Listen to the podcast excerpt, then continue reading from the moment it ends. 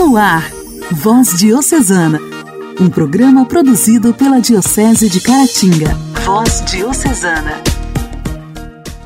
A paz de Cristo, amados ouvintes! Terça-feira, 16 de agosto de 2022. Estamos iniciando o nosso programa de evangelização, o nosso Voz Diocesana, produzido pela Diocese de Caratinga. Aqui, sua amiga Janaíne Castro. Sejam todos bem-vindos. Voz Diocesana. Voz Diocesana. Um programa produzido pela Diocese de Caratinga. Hoje, dia 16 de agosto, nós celebramos o dia de Santo Estevão da Hungria. Santo Estevão da Hungria nasceu por volta de 969, na região da Panônia, atual Hungria, área onde as tribos magiares povos dominados pela Alemanha e França se instalaram e conheceram o cristianismo. Este contato proporcionou que aos poucos inúmeras pessoas fossem se convertendo e abraçaram a religião católica. Filho primogênito do Duque Geza com a princesa cristã, foi criado no segmento de Cristo. Ao completar 10 anos de idade, foi batizado. Na cerimônia, teve a felicidade de ver seu pai convertido, recebendo o mesmo sacramento. Em 997, tornou-se rei após a morte de seu pai, que sonhava em unir seu povo em uma única nação cristã, mas não conseguiu alcançá-la. Estevão resolveu seguir o legado de seu pai. Sendo um excelente estadista, unificou as 39 tribos, até então hostis entre si, fundando o povo húngaro. Ele consolidou o cristianismo como única religião deste povo e permitindo à igreja maior estruturação. Casou-se com a princesa Gisela, irmã do imperador Henrique II. O seu orientador espiritual e conselheiro, o bispo de Praga, Adalberto, confiou os monges beneditinos de Cluny a missão de ensinar ao povo a doutrina cristã.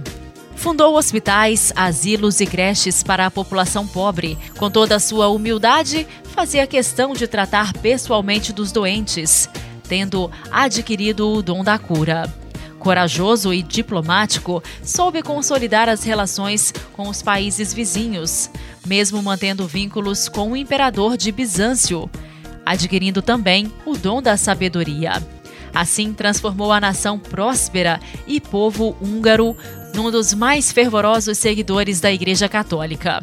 Santo Estevão é exemplo do que podem fazer todas as pessoas influentes na sociedade. A influência é dom de Deus e há de orientar-se sempre para o bem. O apostolado cristão é dever de todos os que foram dotados de riquezas, poder e autoridade. Muito hábil em política, o rei Estevão I faleceu em 1038.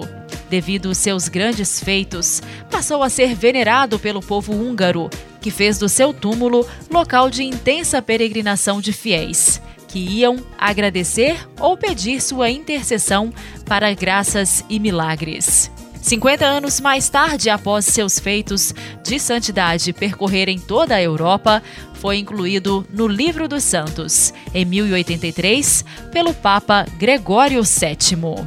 Santo Estevão da Hungria, rogai por nós.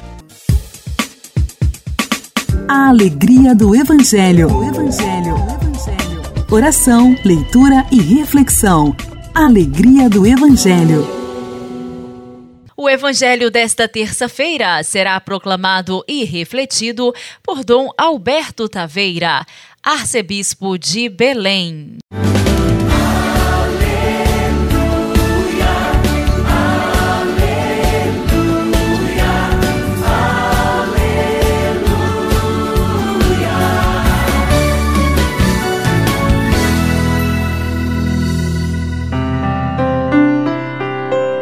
Evangelho de São Mateus, capítulo 19, versículos 23 a 30. Naquele tempo, Jesus disse aos discípulos: Em verdade vos digo, dificilmente um rico entrará no reino dos céus.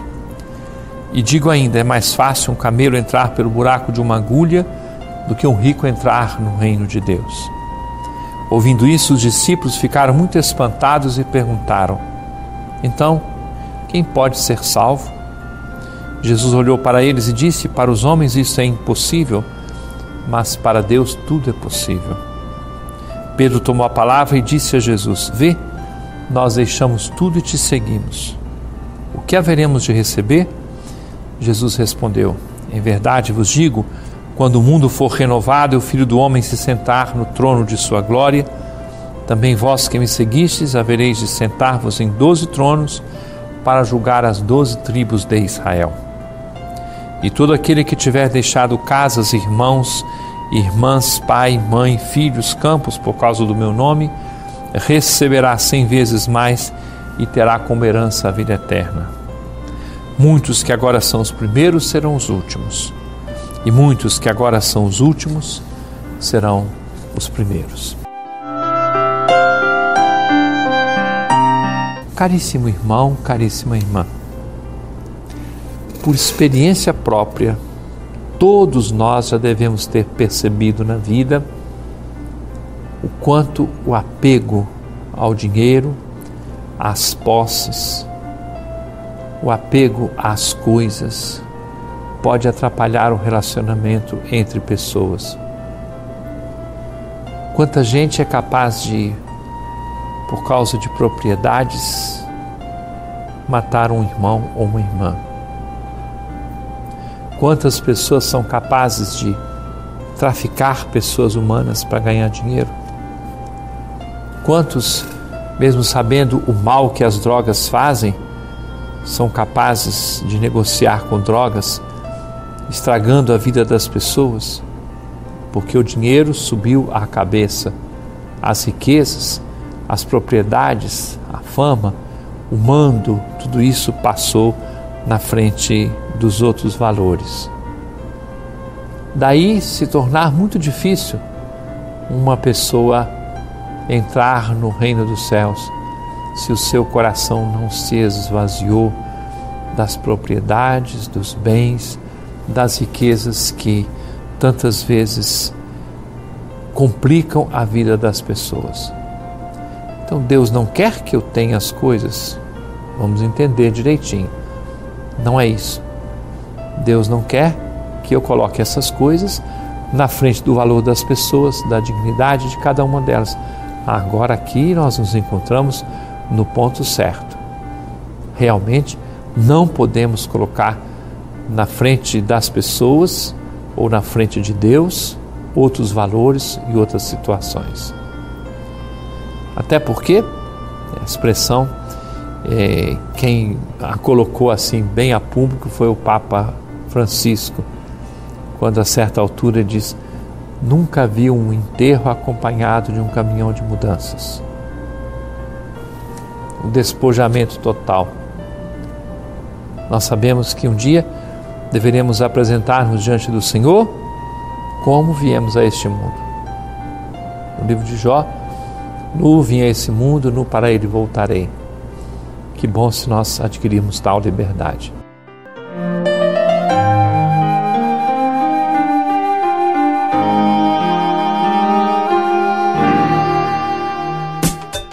Diálogo Cristão. Temas atuais à luz da fé. Diálogo Cristão.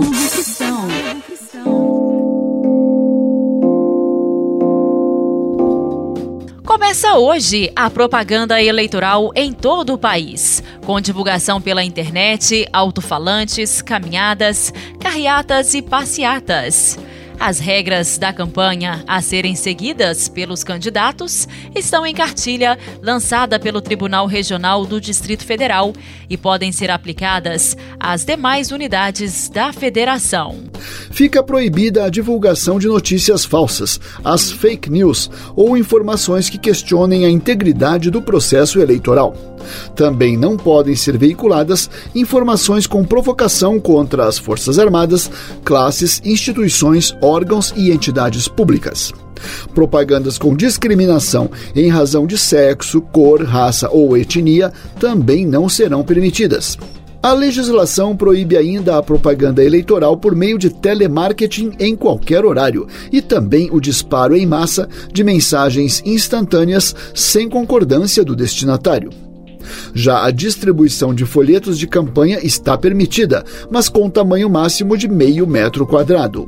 Outra norma da campanha não permite a distribuição de brindes como camisetas, chaveiros, bonés, canetas ou outras vantagens, como doação de cestas básicas ao eleitor. Além de proibir a oferta ou pedido de dinheiro, rifa, sorteio ou vantagem de qualquer natureza. A propaganda eleitoral não pode ser divulgada em outdoors ou similares eletrônicos, e obras públicas não podem trazer nomes ou símbolos que caracterizem promoção pessoal de autoridades ou candidatos. Os veículos só poderão circular com propaganda eleitoral se utilizarem os adesivos microperfurados, aqueles que ocupam todo o para-brisa traseiro. A propaganda sonora também tem limites. O funcionamento de amplificadores de som só está permitido das 8 da manhã às 10 horas da noite e precisa ficar a um mínimo de 200 metros das sedes dos órgãos públicos, quartéis, hospitais, escolas e igrejas. Já os comícios serão permitidos das 8 da manhã à meia-noite, com exceção do comício de encerramento da campanha, que poderá ser prorrogado por mais duas horas. E os trios elétricos só podem ser usados nas campanhas para sonorização de comícios. Já os showmícios, aquelas apresentações de artistas em favor de candidatos, estão proibidos. E no dia 26 de agosto começa o horário eleitoral gratuito no rádio e na televisão para os candidatos que concorrem ao primeiro turno. Igreja, Igreja em Ação. Formação, CNBB, notícias, Vaticano, diocese, não paróquia, a minha Igreja fé. em Ação. Igreja em Ação. O Papa Francisco diz: a fé verdadeira é um fogo aceso para nos manter despertos e laboriosos. Nas nossas comunidades, arde o fogo do Espírito, a paixão pela oração e pela caridade, a alegria da fé ou arrastamo-nos no cansaço e no hábito? Questionou o Papa, recordando que a fé não é uma canção de ninar que nos embala para nos fazer adormecer.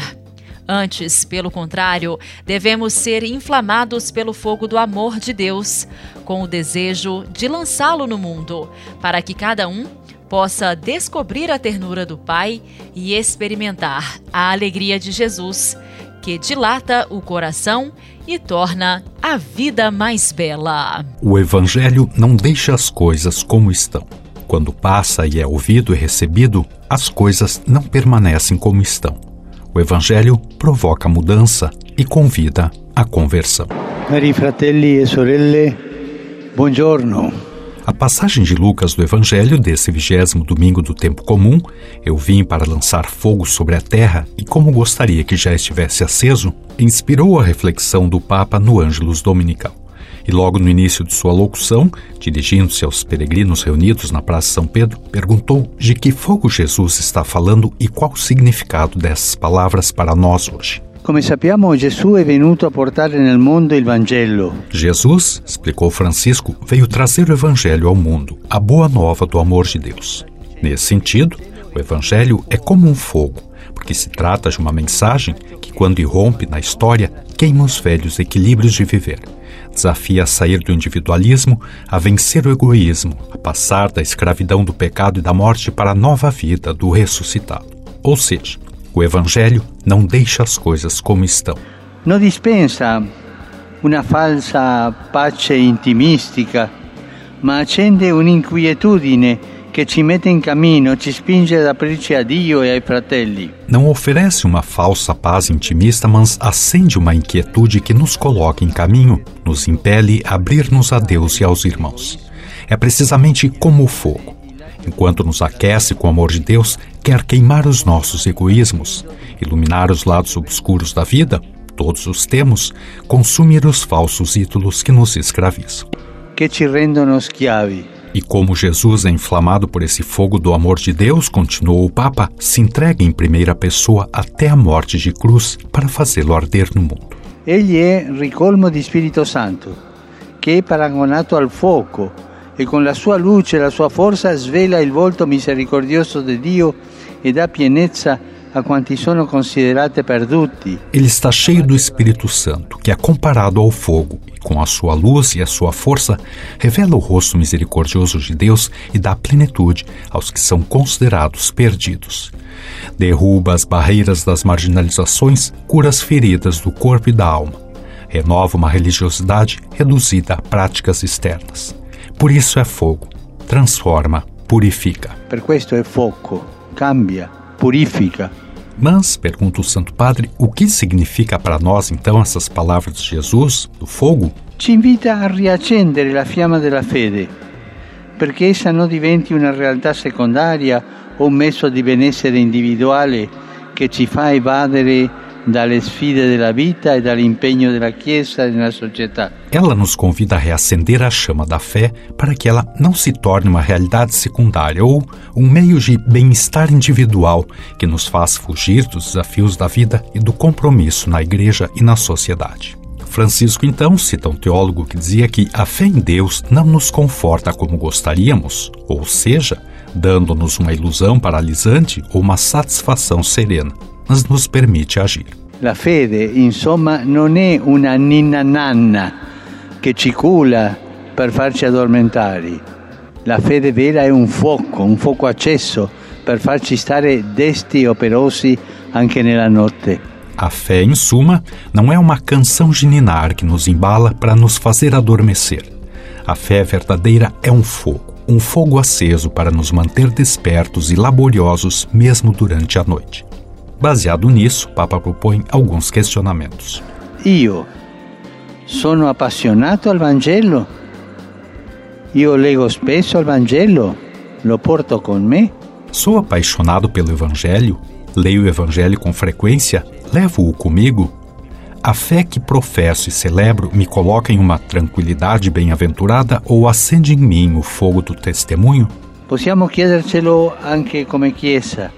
Nelle nostre comunità ardono il fuoco dello Spirito, la passione per la preghiera, per la carità, la gioia della fede? Podemos perguntar-nos isso também como igreja. Nas nossas comunidades arde o fogo do Espírito, a paixão pela oração e pela caridade, a alegria da fé, ou arrastamos-nos no cansaço e no hábito, com o rosto embotado e a lamentação nos lábios e as fofocas a cada dia? Con la faccia smorta, il lamento sulle labbra e le chiacchiere ogni giorno? E então o convite para examinarmos em nossa vida se somos inflamados pelo fogo do amor de Deus e queremos lançá-lo no mundo, levá-lo a todos, para que cada um possa descobrir a ternura do Pai e experimentar a alegria de Jesus que dilata o coração e torna a vida bela. Ao concluir, o pedido a rezar a Virgem Santa nessa intenção. Que ela, que acolheu o fogo do Espírito Santo, interceda por nós. Voz Diocesana. Voz Diocesana. Um programa produzido pela Diocese de Caratinga.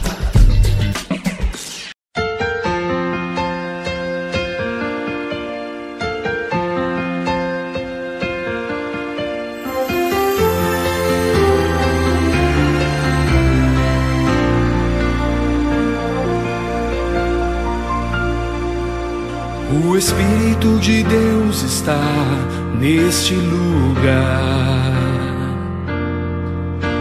O Espírito de Deus se move neste lugar. Está aqui para consolar, está aqui para libertar, está aqui para guiar. O Espírito de Deus está aqui. O Espírito de Deus está neste lugar. O Espírito de Deus se move neste lugar.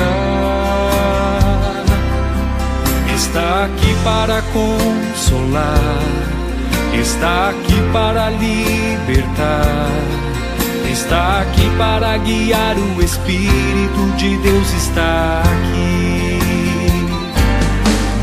Move-te em mim, move-te em mim.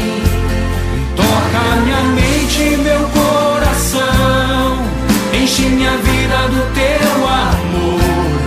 Move-te em mim, Deus Espírito, move-te em mim.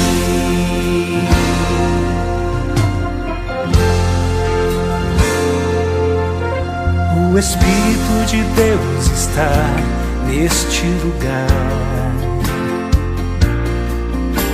O Espírito de Deus se move neste lugar.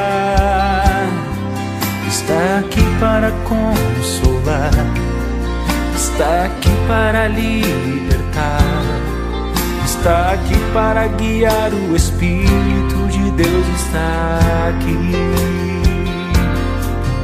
O Espírito de Deus está neste lugar. O Espírito de Deus se move neste lugar. Está aqui para consolar, está aqui para libertar, está aqui para guiar. O Espírito de Deus está aqui. Move-te em mim,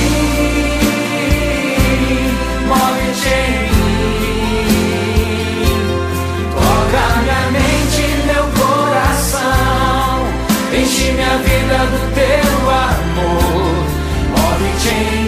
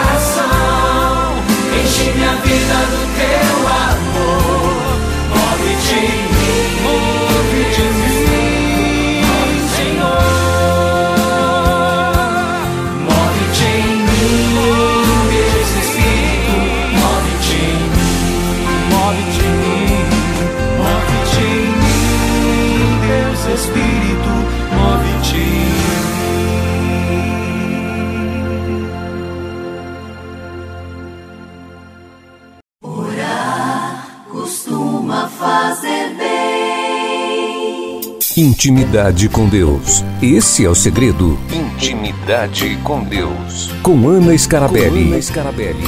Orar costuma fazer bem.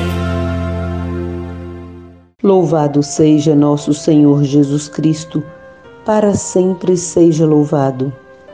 Que bom que você reza conosco nesta hora da voz diocesana. Continuemos a meditar a partir do Salmo 26. Uma só coisa peço ao Senhor, e a peço incessantemente: é habitar na casa do Senhor todos os dias da minha vida, para admirar aí a beleza e contemplar o seu santuário.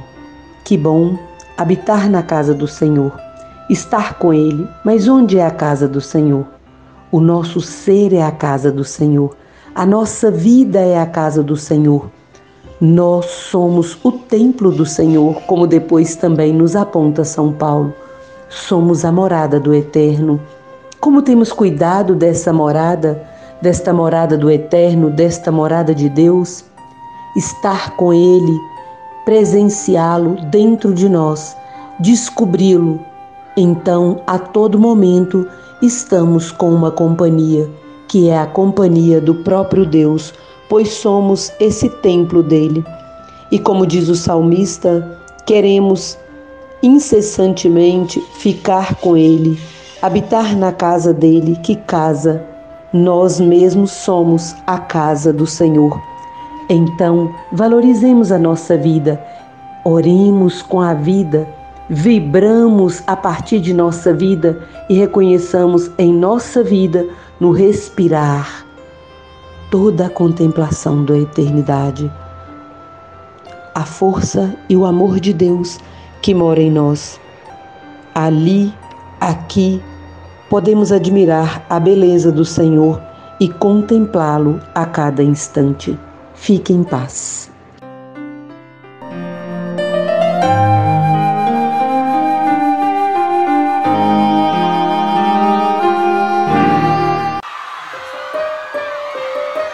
Presença forte em mim. Eu posso dizer que habitas aqui. presença forte em mim. Eu posso dizer, habitas aqui. Porque escravo eu fui. E hoje eu sou. E hoje sou. Mais livre aos teus pés. Mais livre aos teus pés. Sentido na vida minha alma encontrou tua mão poderosa